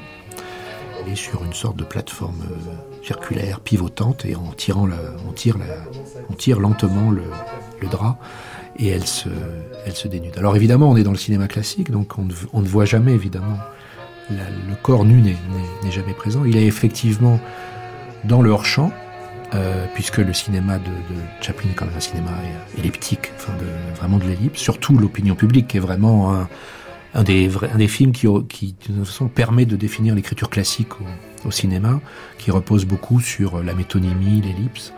Mais on a cette très belle, euh, séance où la nudité est vue dans le hors-champ et dans les yeux des spectateurs. Il y a même un spectateur à qui on place, une jeune femme lui place les mains devant les yeux. Donc il y a un lien entre ce qu'on découvre et, ce qu'on ne peut pas voir, qu'on cache par les yeux. Ça, ce jeu évidemment, il est très présent et il est euh, il, mis en il sera exacerbé plus tard dans les lumières de la ville, puisque c'est quand même peut-être le motif des lumières de la ville, c'est-à-dire euh, la cécité. Alors ça c'est très curieux.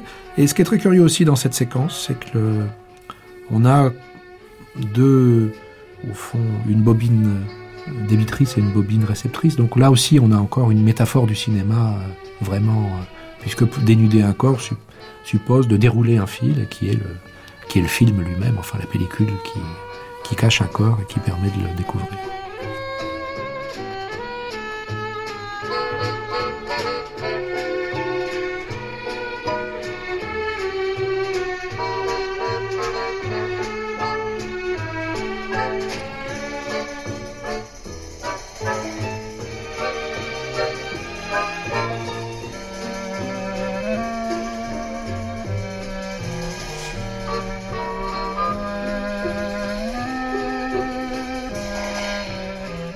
C'est un film qui lui a pris beaucoup de temps, dans lequel il s'est énormément investi. José Moore. Et c'est un film qui n'a pas eu de qui n'a pas eu de succès. Et euh, Chaplin a été profondément profondément meurtri par, par cet échec. Mais si on regarde un petit peu, avec un petit peu de recul, ce, ce film-là, c'est un film fondamental dans l'histoire du, du, cinéma américain. C'est, je dirais, la première pierre de ce qu'on appelle la comédie sophistiquée euh, américaine, c'est-à-dire un cinéma qui est à la fois un drame, qui est un drame psychologique, qui joue sur des ressorts psychologiques très très fins, en jouant sur, euh, en jouant sur l'ellipse, en jouant sur le sur le non-dit, et puis aussi une satire sociale très très forte. Et euh, Lubitsch le dira tout le temps, il dira que le, le film qu'il a, le, qu'il a le plus inspiré pour euh, écrire ses, ses comédies, c'est bien sûr euh, l'opinion publique de, de Chaplin. Cette comédie sophistiquée où il arrive à traiter les sentiments humains avec une richesse, avec une profondeur que jamais le cinéma auparavant n'avait euh, n'avait traité. Vous cherchez quoi? La dernière séquence. La dernière séquence des Lumières de la ville. Euh,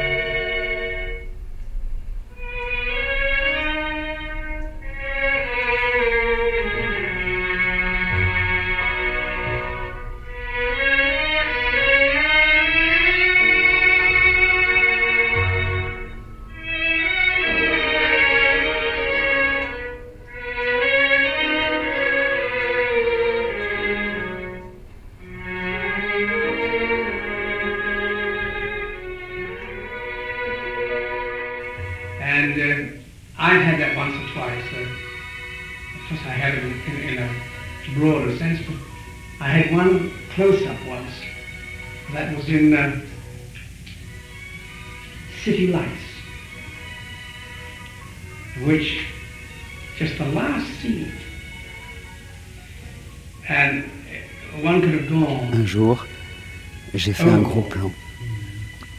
C'était dans les lumières de la ville, dans cette scène finale, où on aurait facilement pu en faire trop. Cette jeune fille aveugle qui voit grâce au toucher, grâce à ses doigts, qui a d'un seul coup comme une sorte d'illumination.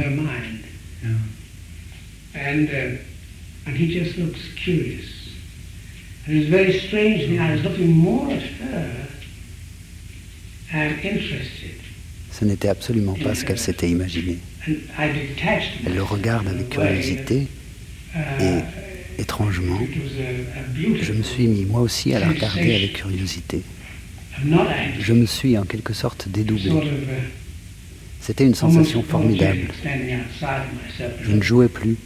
Je restais en dehors de moi-même, à la regarder et à examiner sa réaction. J'en étais même légèrement gêné. Et puis ça s'est arrêté. C'est une scène formidable. Parce que rien n'est surjoué.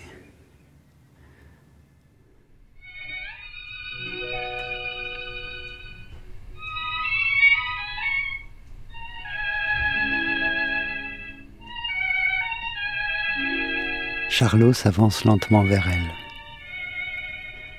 sans cesser de fixer son visage. Il tend sa main droite et prend la fleur. La jeune fille tend à son tour la main, saisit son poignet gauche et la tire vers elle. Elle dépose la pièce dans sa main. Une transformation s'opère immédiatement en elle. La jeune fille semble redevenue aveugle. Elle passe la main sur le revers de sa veste et, soudainement, elle se rend compte que c'est lui. Ses yeux s'emplissent de larmes. Le vagabond baisse la tête. C'est vous? Il acquiesce et relève la tête. Vous voyez maintenant? Oui, je vois maintenant.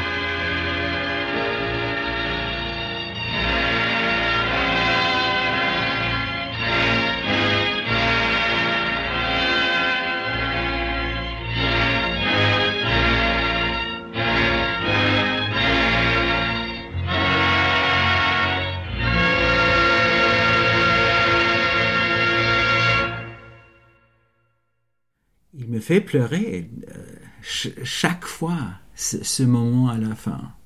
C'est vraiment, je suis euh, défensif même si, j'arrive à la fin. Et Patrick Roth. Le moment me bouleverse chaque fois. Et euh, I'm grateful for that. You know, um, je je qu'est-ce qu'on dit? Je remercie ce moment même. Je euh, parce que parce que tous mes défenses sont euh, tombent. Oui, parce que tous mes défenses tombent à ce moment-là. On est ouvert d'éprouver quelque chose euh, qu'on croyait pas possible ce que n'est pas possible, c'est c'est là, à ce moment-là. Alors c'est presque un moment religieux. Un moment religieux. Oui. Vous aimez sa musique? Oui, j'aime sa, j'aime sa musique. J'ai. Euh... C'est un musicien intuitif.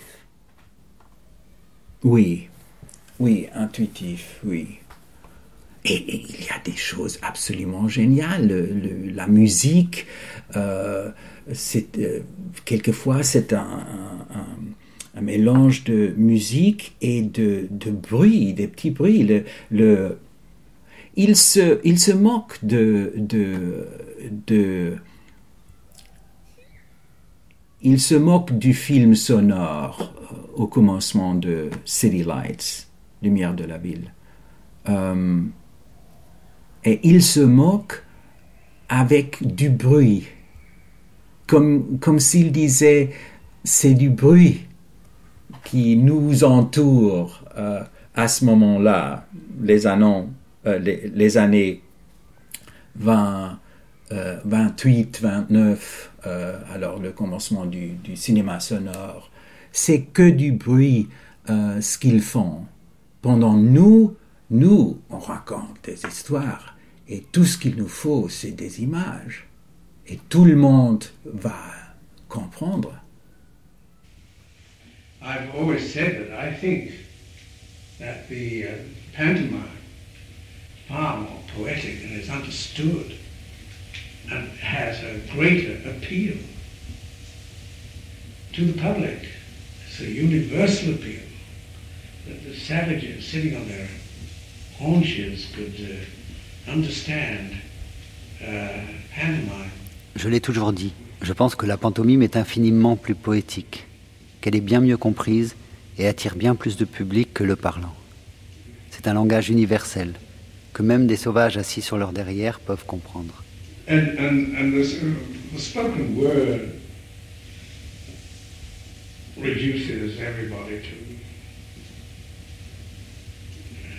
a certain glibness, you know.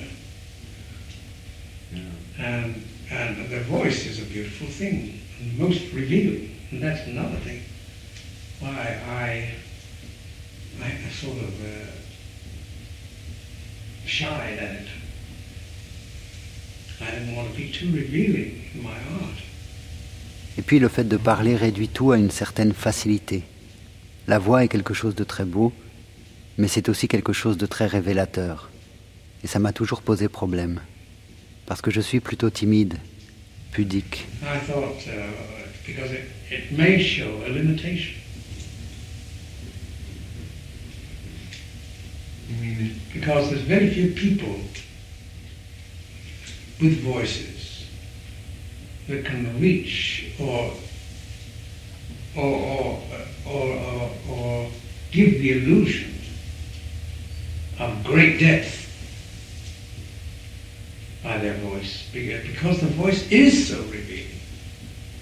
Je ne voulais pas trop me dévoiler dans mon art, parce que cela peut en même temps révéler certaines limites.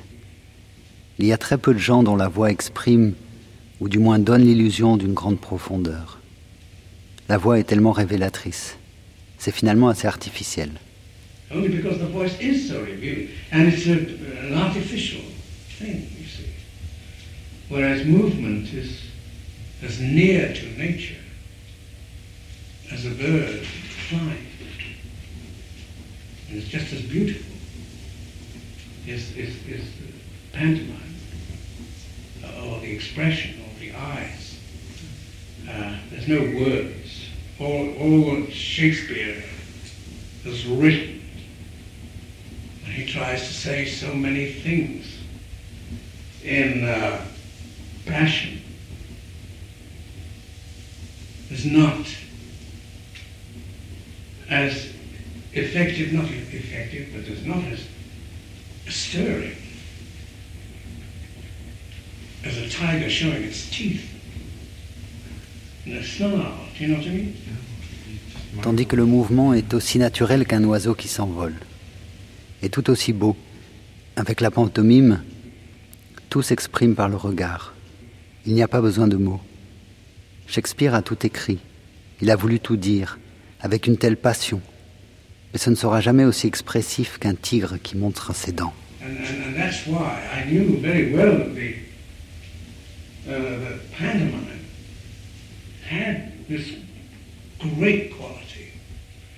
great quality which wasn't revealing, which the artist shouldn't be completely revealed.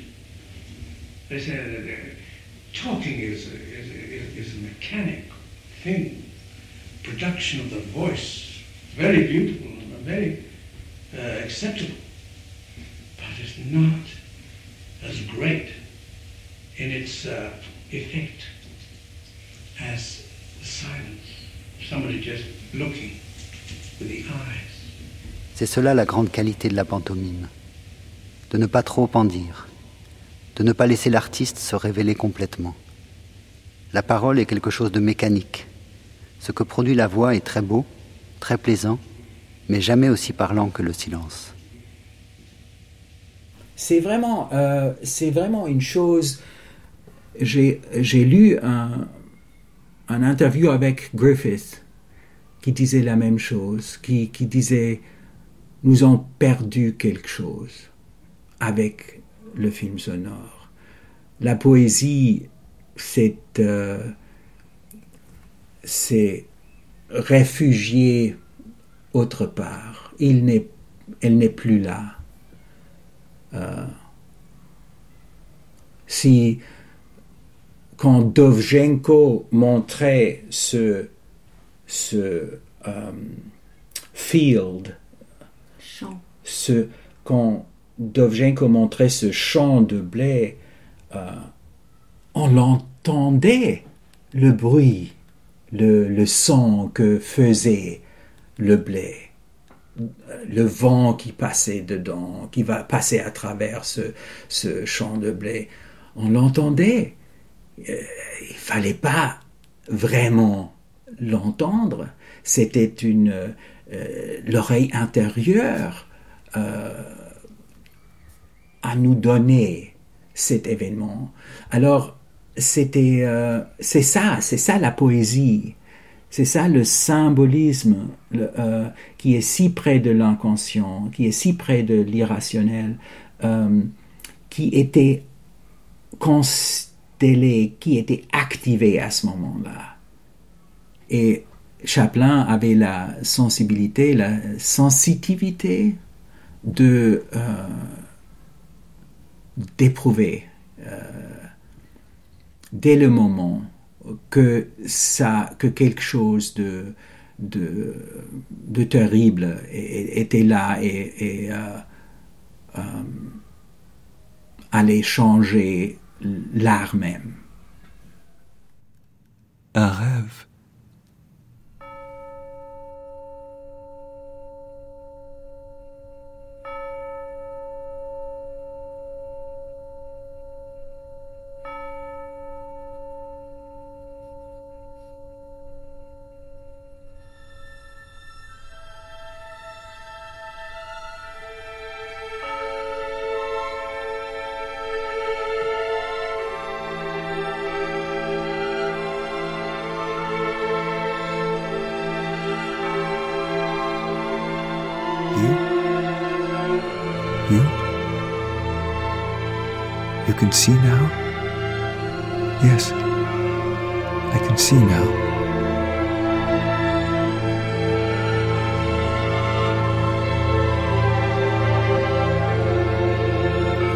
To make movies.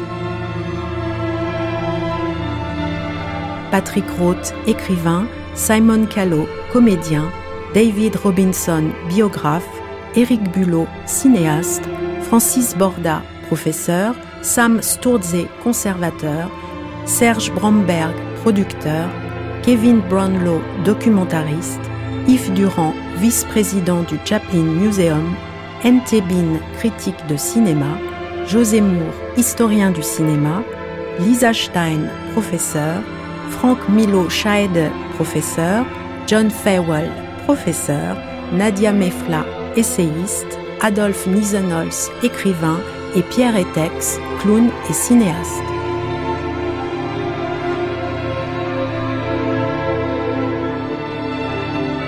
La voix de Charlie Chaplin est extraite d'un entretien avec Richard Merriman, enregistré à Vevey en 1966 et restauré par Jean-Marc Potry.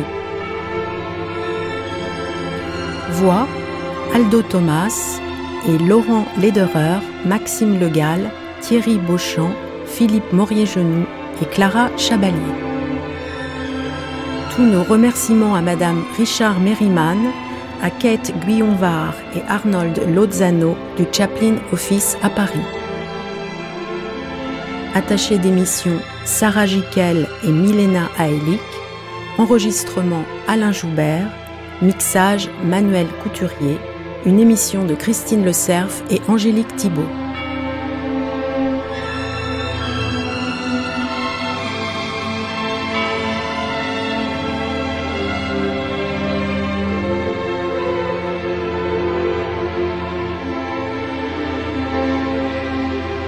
L'histoire du cinéma, c'est l'histoire des yeux qu'on a fermés.